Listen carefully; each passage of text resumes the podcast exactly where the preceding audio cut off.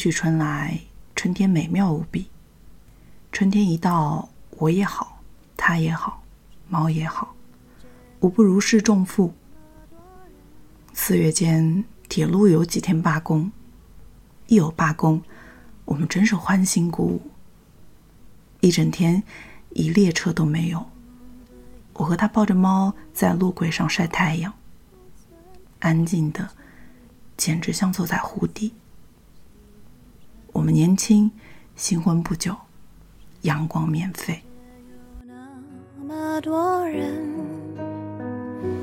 多幸运，我有个我们。你好，听故事的人。这里是荔枝 FM 四八三一六，我是主播陆丽。一期一会，愿你在这个音频世界找到属于你的片刻安宁。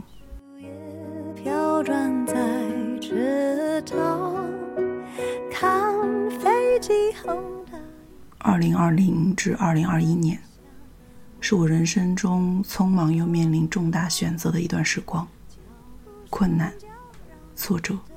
压力扑面而来，我想应该算是有生之年的巅峰时刻，但我好像也因此更加无惧一切。朋友说，我是一个快乐可以停留在身上很久的人。当然，说法有其主观之处，但我想快乐一存，伤心难留，应该是射手座的普遍性格吧。可世界不不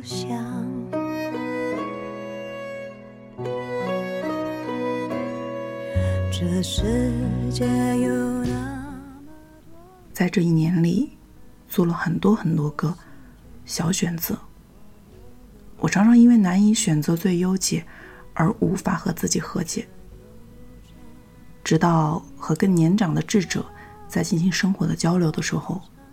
他提到那句话说：“有时候别无选择，可能是最好的选择。”那一刻，一切仿佛都拨云见日，迎刃而解。值得庆幸的是，我始终是一个能够坦然和生活和解的人，也能最大可能找到取悦自己的办法。脚步声叫嚷，灯一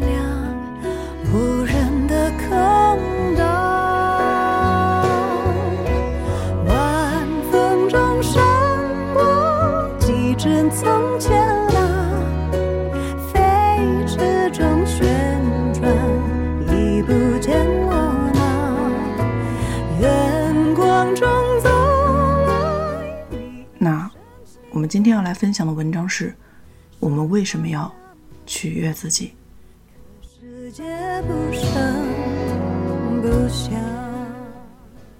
二十一岁那年的春天，我度过了近三个月的抑郁。我不知道自己有没有严重到抑郁症的程度，但是每天就是沉浸在专心致志的悲伤里，动不动就能哭出来。如今想来。当时的生活没有任何惊天动地的变化，全是心底里的迷茫，精神上的自苦。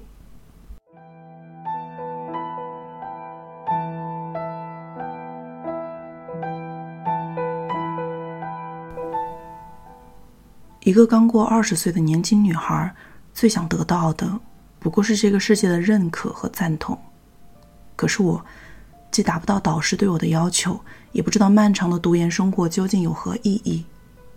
所有人都跟我说：“你上学早，年龄小，应该继续读博的。”却没有人问我：“你真正喜欢的到底是什么？”我也不知道自己究竟喜欢什么，我只知道我已经厌倦了所有经济学论文里最难懂的数学推理。一直以来那么喜欢学校的我，竟然想尽了一切办法逃课。逃课也没有什么地方可去，还是背着书包在校园里闲逛，满脑子想的都是未来该做什么呢？是考博、读博，还是继续工作？我该不该放弃对我来说如此艰难的经济学？我要不要去重读一个中文的学位？我究竟该找一个什么样的工作才能过得既满足又快乐？这些问题，谁能告诉我答案？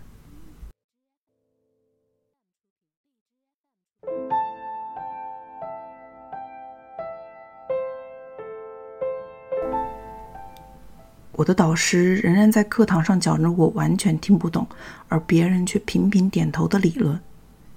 其他同学仍然过着好像和我截然不同的目标明确、毫无忧虑的快乐人生。只有我，像一个被沼泽吞没双脚的人，眼睁睁的看着日光大好，却控制不住的往下坠。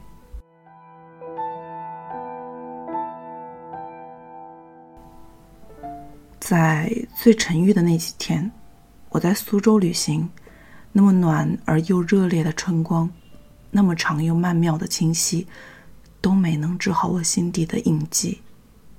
住在山塘街的那一夜，白墙黛瓦，老房子都睡了，星光隐退，月色入醉，多么适合与老友清杯，或者独自安然沉睡。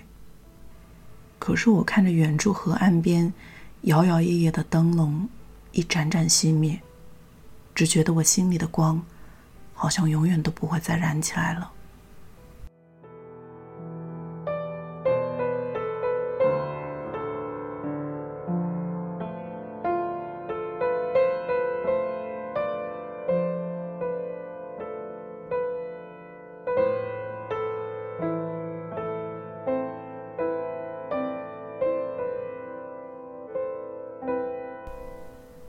四年之后，我二十五岁了。相比于四年前，我的人生其实丧失了一大部分可能性，很大一部分，让当时的我每天忧心忡忡的各种选择早已被定格，甚至再也无法更改了。但我终于学会了好好拥抱自己，享受年轻又热烈的生命，不再忧心尚未发生的未来，不再遗恨。已经定格的过去，而是去寻找当下这一秒的美好。我是慢慢的度过了那三个月的抑郁，在图书馆找各种心理学的书看，用尽了一切方法自我调节。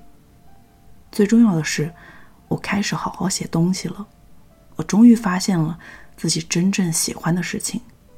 了然自己在阅读和写作中获得的无限快乐，我不再忧虑未来该获得什么专业、什么等级的学位，也不再忧心以后的工作问题。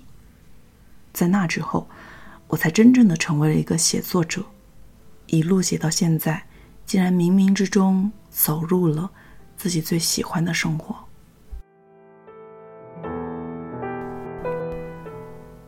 回想当年那个时刻谨记着别人的意见，想要达到所有人的标准和要求的自己，竟然从未有一秒愿意看看真实的自己。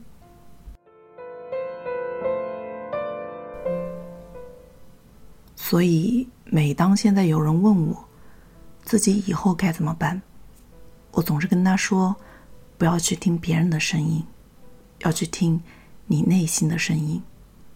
如果暂时还听不到，也别害怕慌张，你要继续往前走，多尝试，甚至多摔跤再爬起。你要付出一切真挚，去感受一个真实的自己。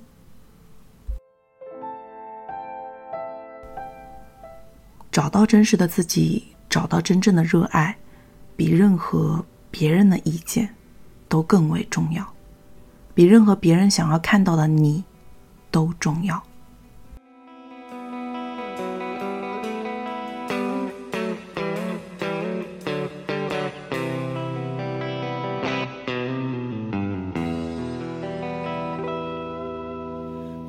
寻找一个人，多年前离开家门。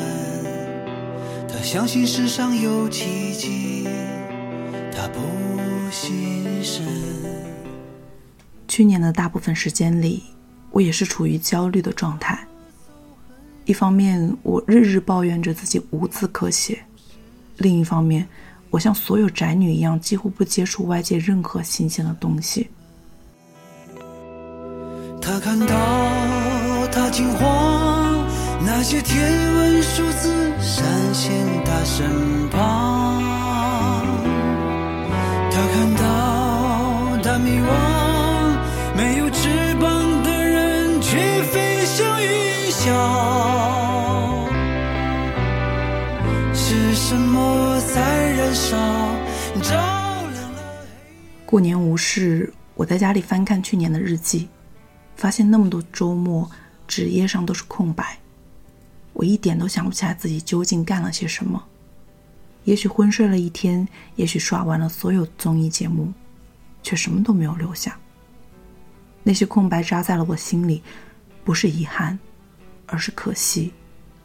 可惜大好的时间都被辜负。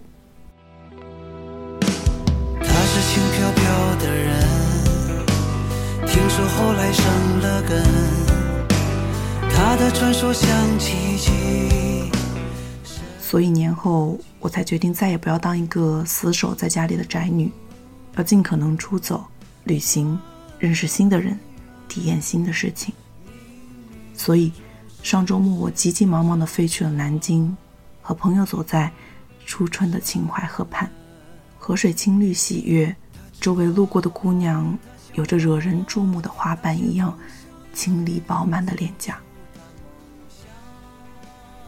就在坐地铁去机场之前，我还路过了一个当年国民政府官员的旧宅。那个院子如今已无人居住，却变成了一个深沉的诗社。二楼的房间被改造成了免费的图书室。柔软的淡绿色地毯，复古台灯下的灯光映照着窗外碧绿的枇杷叶，让我知道，这世界上还有那么多人安静的守候着。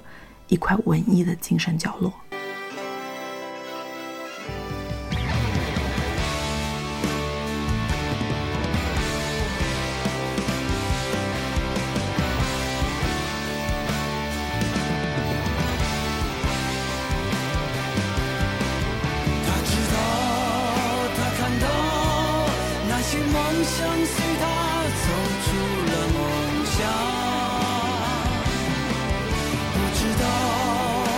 笑，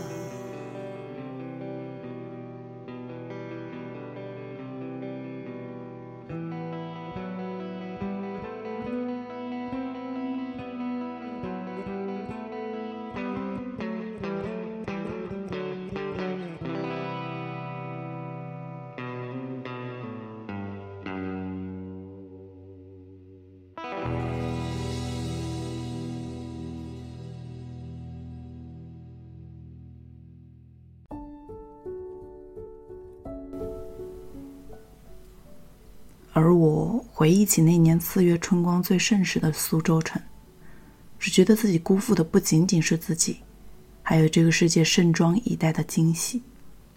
就这样，一步一步，我不仅走出了四年前的抑郁，还走出了一年前的焦虑。苏州河畔那些曾经熄灭的光，我以为永远不会亮起的光，一盏，一点一点的重新亮了起来。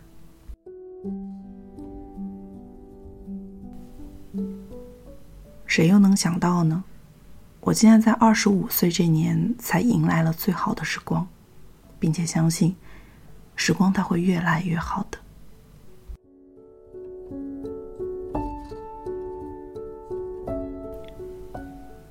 那天朋友问我：“你最近过得如何？”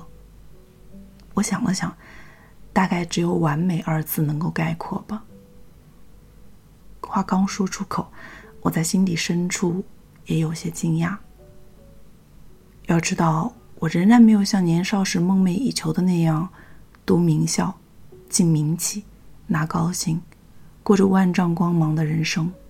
可是我，竟然第一次觉得生活充满安宁和喜悦。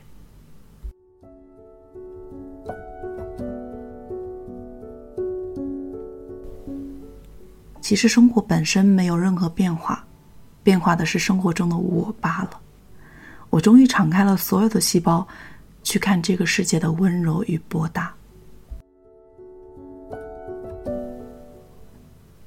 如今的我住在最喜欢的城市，这座城市里有着漫长的春天，樱花如雪飘落，蔷薇铺满长街边的栅栏，初秋大团大团软绵绵的云挂在电线杆上，浮在海平面上，落在路的尽头，每一帧。都像极了动画场景。我每天站在窗边就能看见海，每至傍晚，海天相接处，有我见过最美的落日。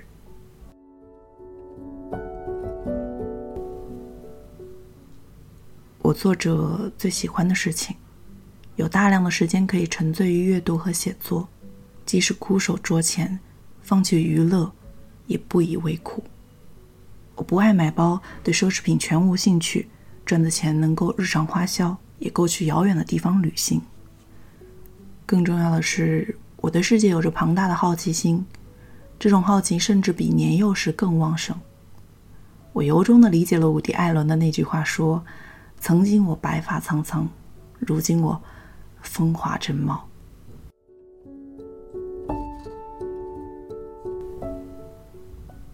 那个曾经日复一日的活在别人的期待里，一秒都不敢成为自己的少女，终于钻出了她作茧自缚的壳，自由自在的飞了起来。尽管她早已不再是少女，可她却比任何少女时期都更为张扬和自信了。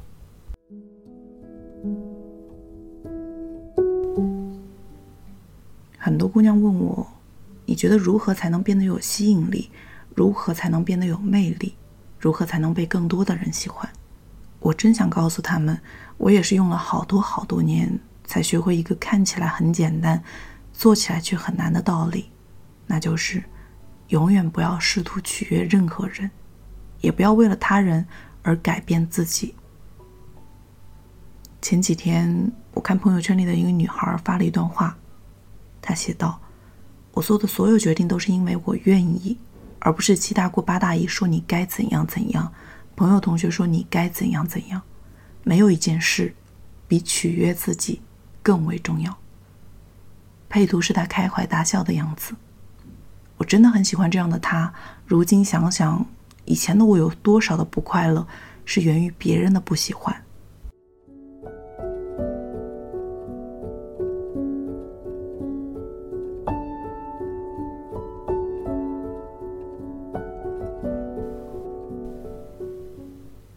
所以现在我根本不想讨全世界喜欢，我只想讨自己欢喜。看电影《阳光小美女》的时候，我爱死了那个胖嘟嘟的小女孩。别人参加选美大赛都戴着皇冠，穿着公主裙，只有她穿着 T 恤和短裤，戴一副圆眼镜，小肚子鼓鼓的，跳着根本不能算舞蹈的舞蹈。可是他多开心啊！他笑得比谁都真挚。他就算长大了，即便成为一个平凡的大人，也一定不会忘记曾经的自己。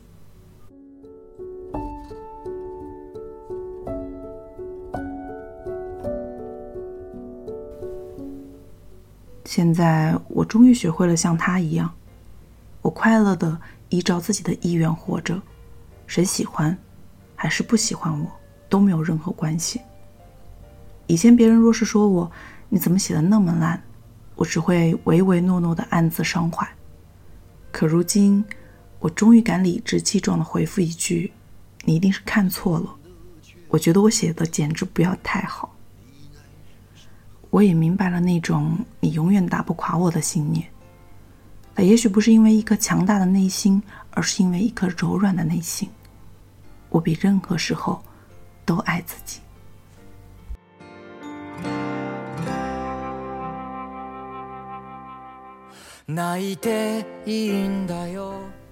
我爱自己的勇敢，也爱自己的软弱。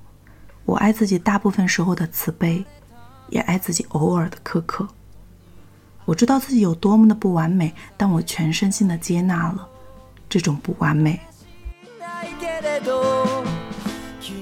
我再也不想争取全世界的认同、认可，甚至夸赞。我只想要做自己开心、满足、无愧于自己的事情。我觉得这不是自私，不是自恋，而是真正的自爱。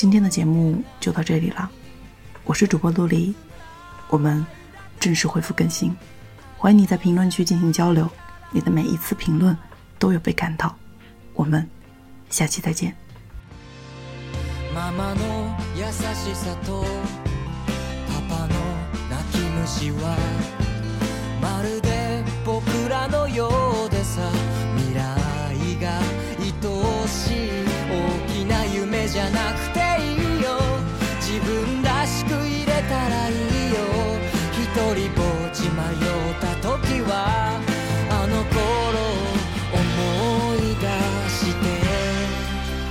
ああ寂しい夜を半分。僕に預けてほしい。嬉しい日々は十分に笑い合っていたい。どんなこと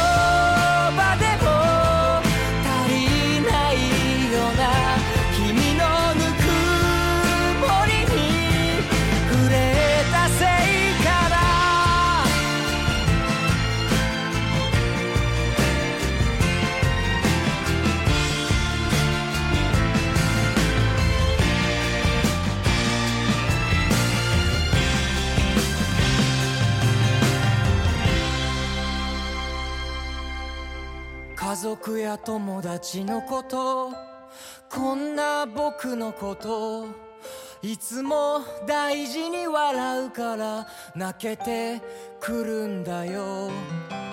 何にもなかった空にポツンと輝いていた。ありがとうに変わる言葉ずっと探していたんだ。一生そばにそばにいて。一生